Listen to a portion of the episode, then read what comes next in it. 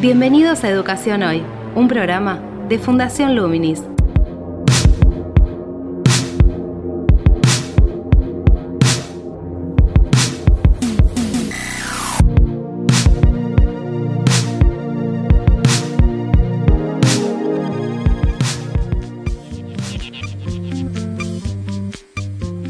Hola, ¿qué tal? Soy Gabriel Torre y estoy dando comienzo a Educación Hoy, el podcast que realizamos desde Fundación Luminis, abordando diferentes temáticas de educación en Argentina y en el mundo.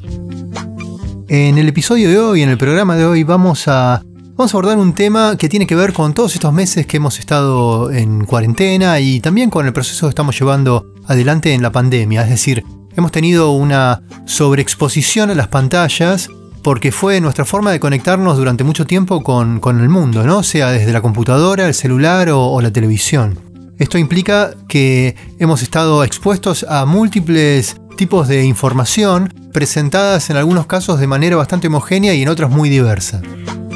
Dado que la capacidad crítica de poder comprender y, discernir y distinguir los tipos de, información y, su contenido es parte también de la formación democrática y se enmarca dentro de la educación de lo que es la materia, incluso construcción de la ciudadanía en el nivel secundario. Eh, vamos a intentar abordar un poco cómo, o investigar un poco cómo se, se puede abordar esta cuestión justamente desde la educación. Para eso vamos a, ir con una especialista, hemos convocado a una especialista francesa, Divina Frau Meix. Ella es eh, profesora de la Sorbonne Nouvelle de París, París 3, en Francia, eh, quien desarrolla una propuesta o es parte de una propuesta de alfabetización mediática e informacional que tiene algunos matices con cómo se, mm, trabaja en la Argentina la, formación en medios o la mirada crítica sobre los medios de comunicación en perspectivas como la de comunicación-educación o de formación ciudadana.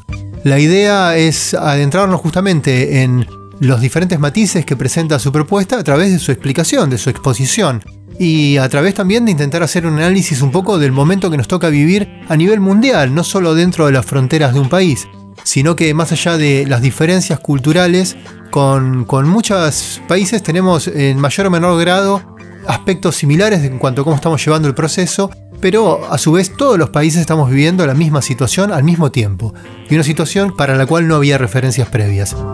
Así que bien, ya que hemos presentado a la invitada, les propongo que avancemos con, con esta entrevista. Actualidad en Educación Hoy. ¿Cómo podemos definir el campo de la alfabetización en medios de comunicación y de información? ¿Cuáles son los componentes? Es decir, ¿cómo se compone justamente ese campo, que es un campo que hace tanto a la educación como a la formación ciudadana? Se está volviendo enorme el campo. Eso es la mayor diferencia, creo, con la, la, época predigital, ¿no? Es que ah, la educación ah, mediática o educación a medios, como queréis llamarla, era más ah, entender cómo se hacía un, periódico o cómo se hacía una emisión de tele, ¿no? Pero eso ya no basta porque mm, con lo digital se han añadido mucho más medios, como los medios sociales, las redes sociales, y también a la necesidad de comprender lo que pasa con los data ah, y lo que los data hacen a los medios, porque a los algoritmos, todo esto eh, da manera de percibir y de crear la audiencia, las comunidades, ¿eh? y entonces se ha ampliado mucho ah, la educación ah, a medios. También las temáticas han cambiado, porque las temáticas que teníamos antes eran, por una parte, temáticas de, de riesgos, como violencia en la tele o como pornografía, pero eso se han quedado detrás casi con los nuevos riesgos democráticos que han salido con las redes sociales, que sea el discurso de odio o que sea la, desinformación.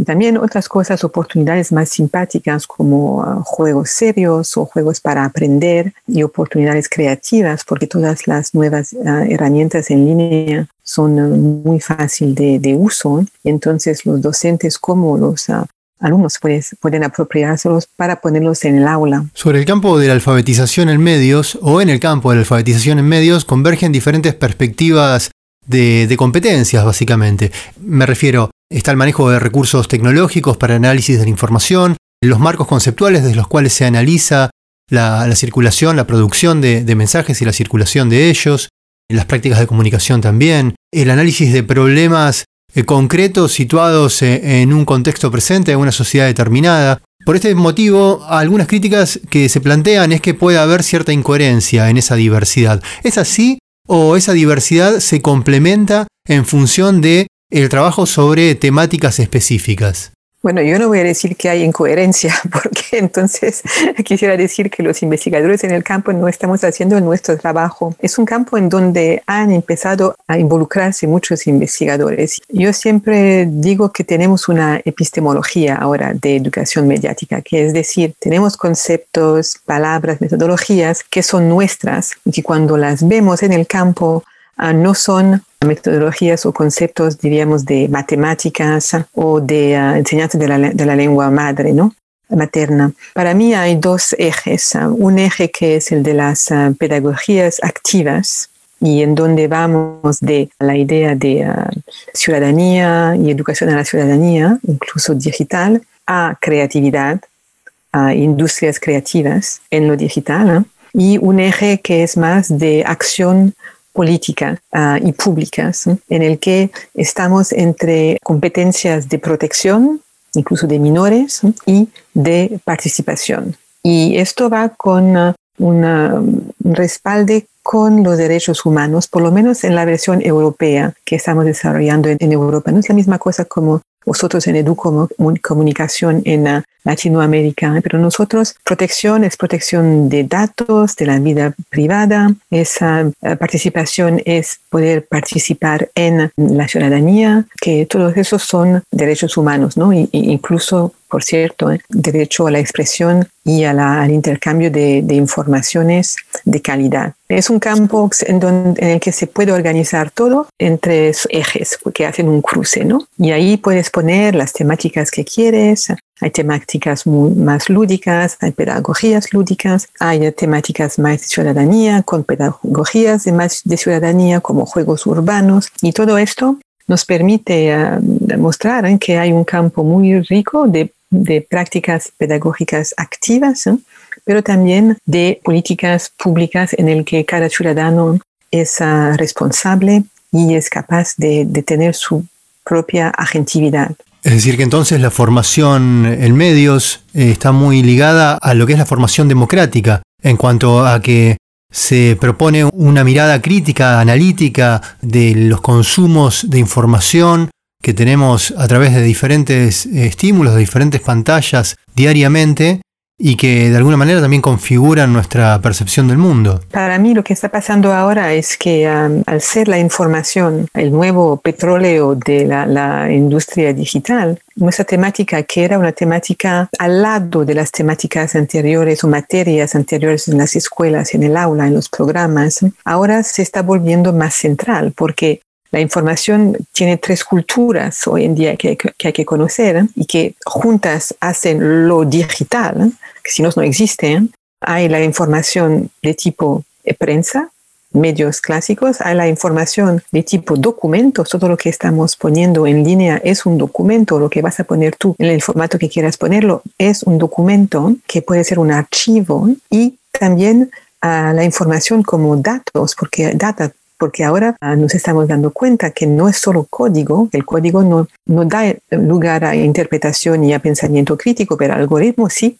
La última cultura de la información es la de los data, pero más bien de los algoritmos, porque ah, los algoritmos ya son una interpretación de los datos, una manera de triarlos, de organizarlos, y son creados por humanos. Entonces, hay una voluntad, una inteligencia humana detrás, y uh, es conocer estas tres dimensiones de los documentos, de los media y de los algoritmos, que para mí hace la cultura digital. Y esta es imprescindible hoy en día para todos, porque estamos todos conectados con pantallas todo el día.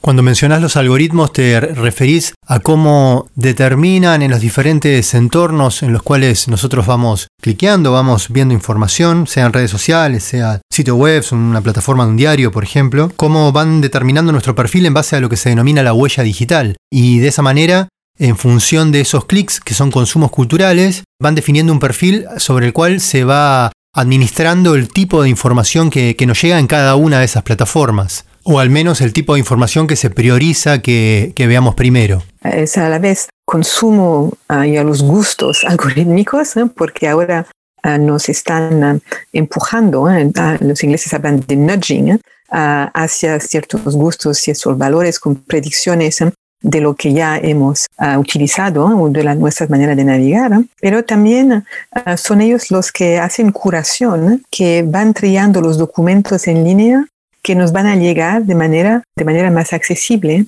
Entonces, eso también toca al conocimiento y no solo al consumo cultural, son, los dos, todo va junto ahora.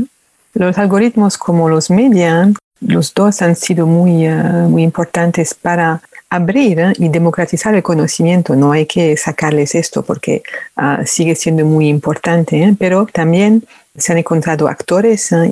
y, gente uh, para utilizarlos de otra manera. Y es así como nos hemos encontrado con unos usos que son tóxicos.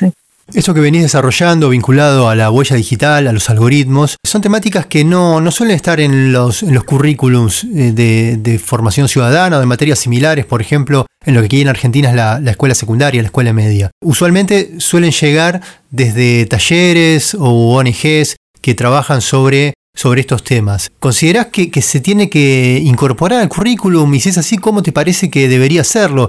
Digo, supongamos que te está escuchando un docente o un funcionario que tiene la capacidad de, de decidir y contemplar este, esta posibilidad. ¿Cómo, ¿Cómo, lo orientarías en ese sentido? Pues has tocado el problema principal, ¿eh? es que eh, ninguno de esos temas, temas es parte del currículum formal y entonces no se está uh, formando la juventud y tampoco los adultos, ¿eh? la, no hay formación docente sobre el tema. Entonces yo soy de las que dicen sí, educación mediática es uh, transversal, como es importante saber leer y escribir para hacer matemáticas, sea, leer y escribir es transversal, pero tenemos también un curso, una materia en donde nos enseñamos a, a, leer y a escribir. Yo quisiera que hagamos igual con educación mediática, tener una materia que se llame educación mediática, porque no hay solo los algoritmos. Si se explica así de manera puntual, no se entiende la cultura. Se puede entender el algoritmo, pero no la cultura. ¿Qué nos dicen los algoritmos o qué nos han vuelto a llamar a la atención que nos habíamos olvidado?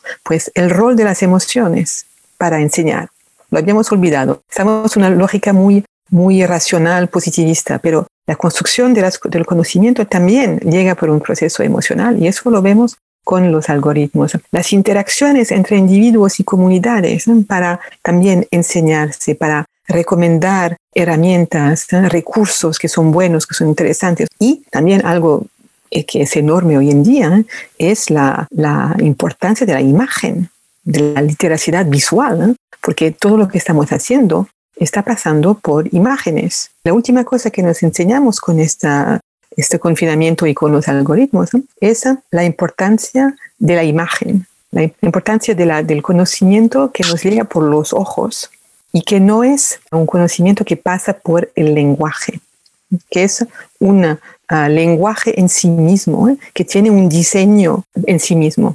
Yo, por ejemplo, he hecho una investigación en donde hemos utilizado una herramienta Smart que se llama InVid, que permite a los periodistas reconocer a imágenes y a videos falsificadas.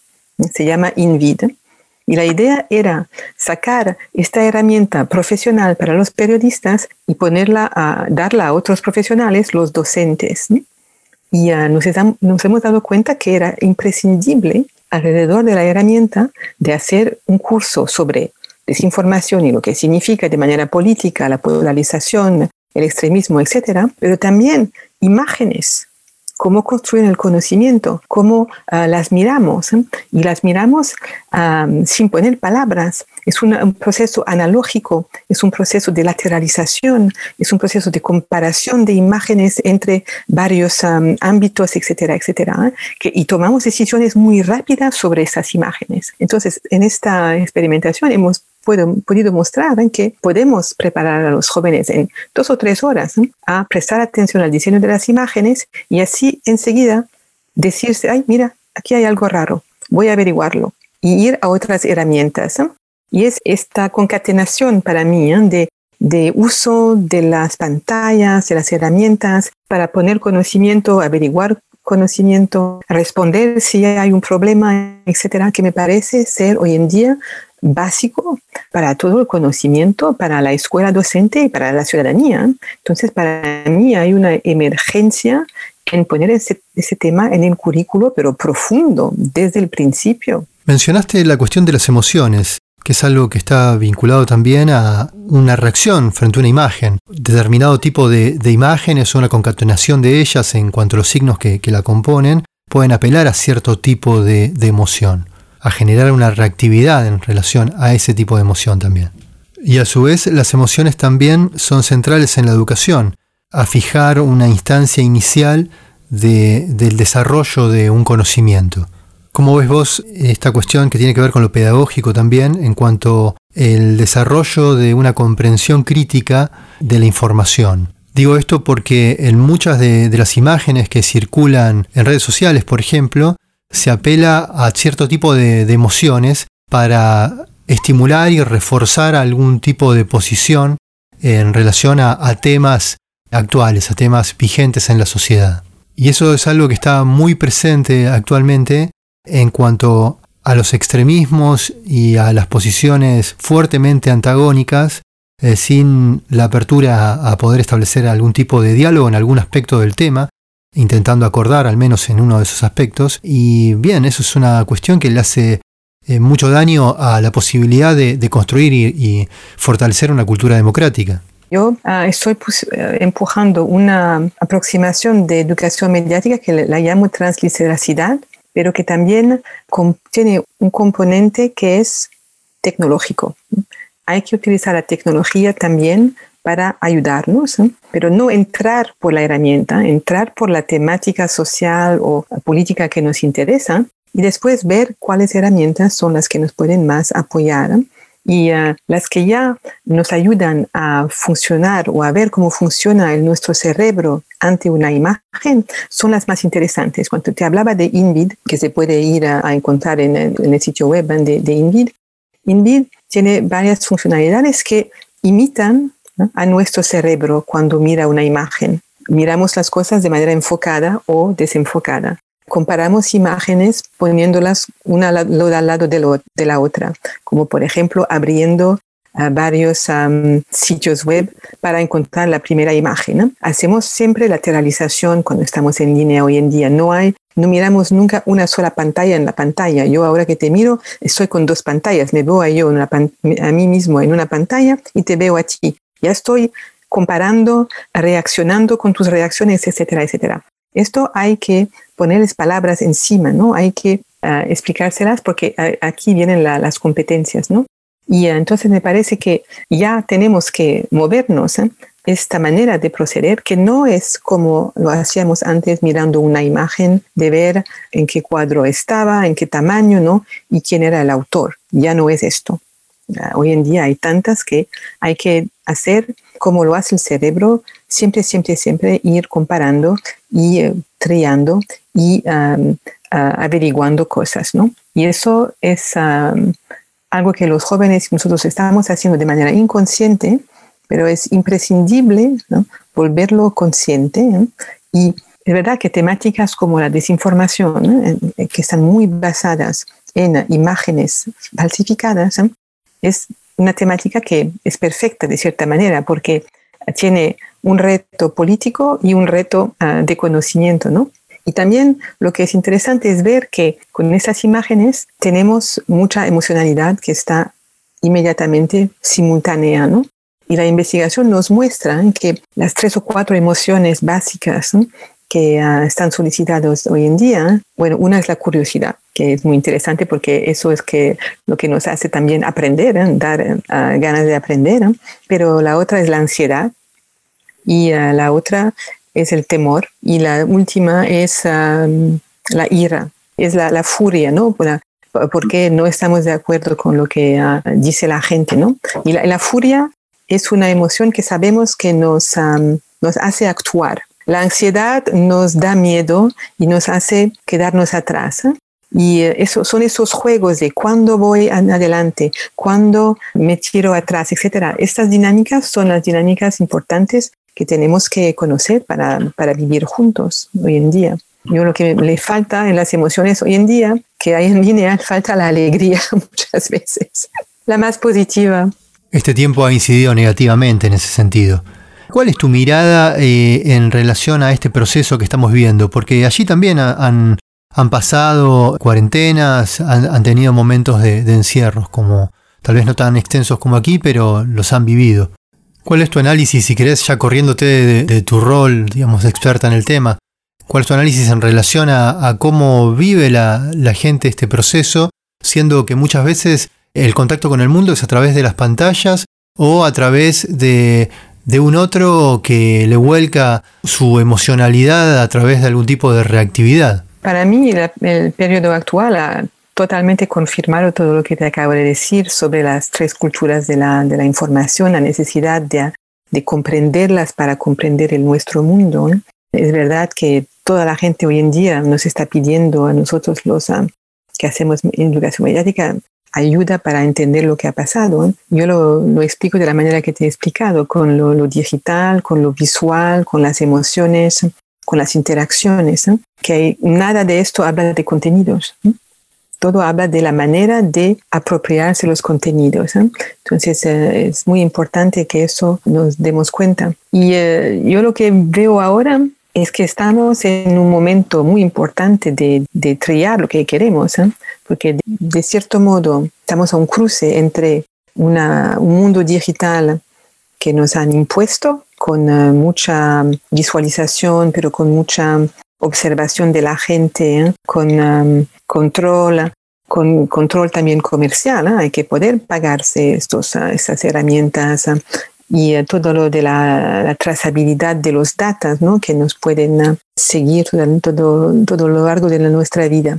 Entonces hay esta posibilidad que es muy real, la vemos, la vemos en China, pero en muchos de nuestros eh, países democráticos también, todos hemos aceptado la, la, app COVID para saber si había gente alrededor nuestro que tenía COVID y alertar todo esto. Pero todo esto quiere decir control y de otra parte, un digital más libre, de cierta manera, ¿eh?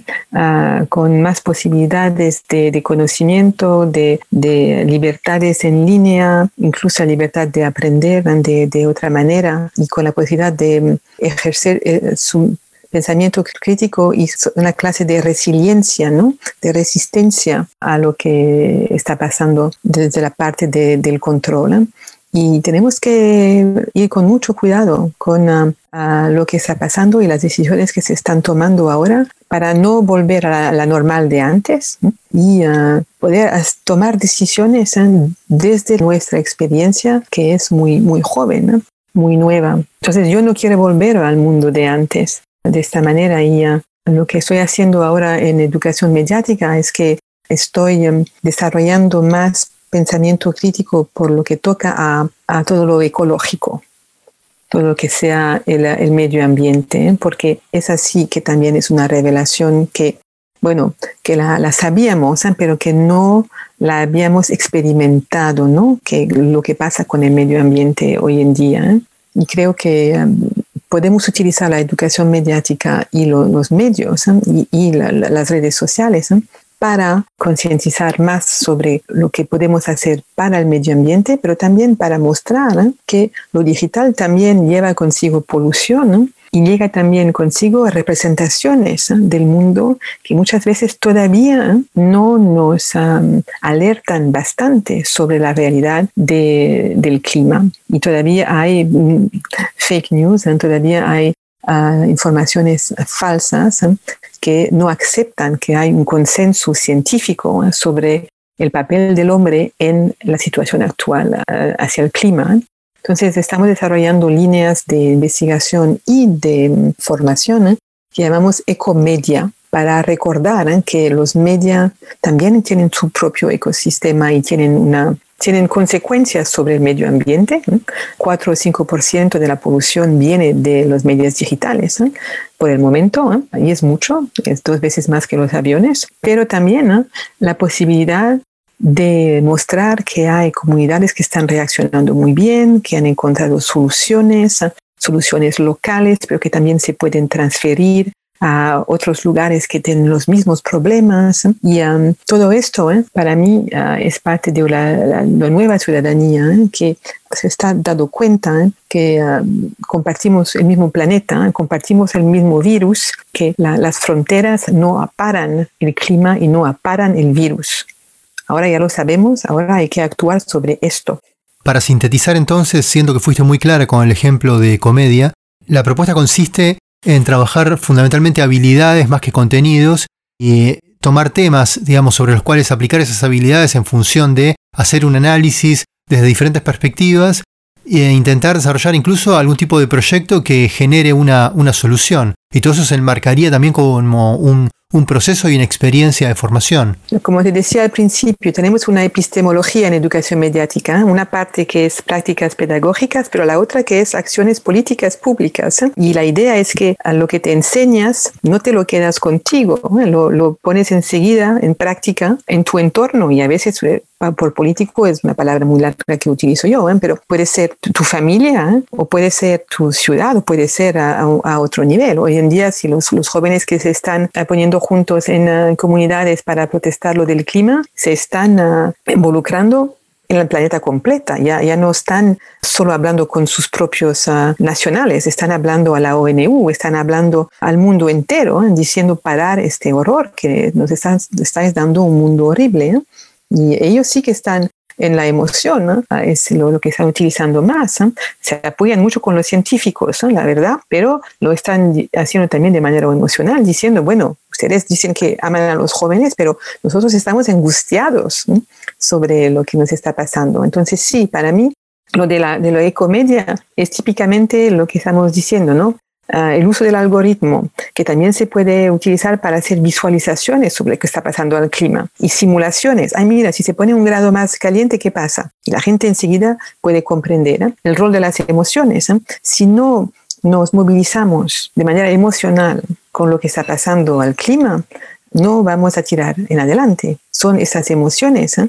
que nos van a hacer actuar, no la nuestra razón, no lo que es de las comunidades y la interacción entre comunidades que te hablaba. Igual, es porque nos podemos intercambiar informaciones, datos sobre el clima, sobre la representación que hacen los medios de las ah, fake news sobre el clima, etcétera, que también podemos fomentar más concientización y la imagen, pues todo hoy en día es más y más visualización, es ah, ah, datos complejos, cosas muy difíciles de explicar, pero que cuando las ves y cuando se animan enfrente de ti, ya son una manera de empezar a comprender, ¿no? Después hay otras maneras ¿eh? de, seguir fomentando más conocimiento, pero estos cuatro o cinco elementos que te decía para mí son ah, imprescindibles hoy para, no solo para educación mediática, ¿eh? pero para muchas materias y para no volver a, la normal de antes, para crear una nueva normalidad en la que estamos muy conscientes de lo que se llama el antropoceno, ¿no? de que estamos en un momento en el que la actividad humana es más fuerte que la actividad natural y que entonces el hombre está cambiando fundamentalmente el medio ambiente y que no podemos volver atrás. Entonces, si no volvemos atrás, es como andamos en adelante ¿eh? sin destruir el planeta completo. Te invitamos a participar de Educación Hoy a través de las redes sociales de Fundación Luminis, arroba Infoluminis o nuestro sitio web www.fundacionluminis.org.ar.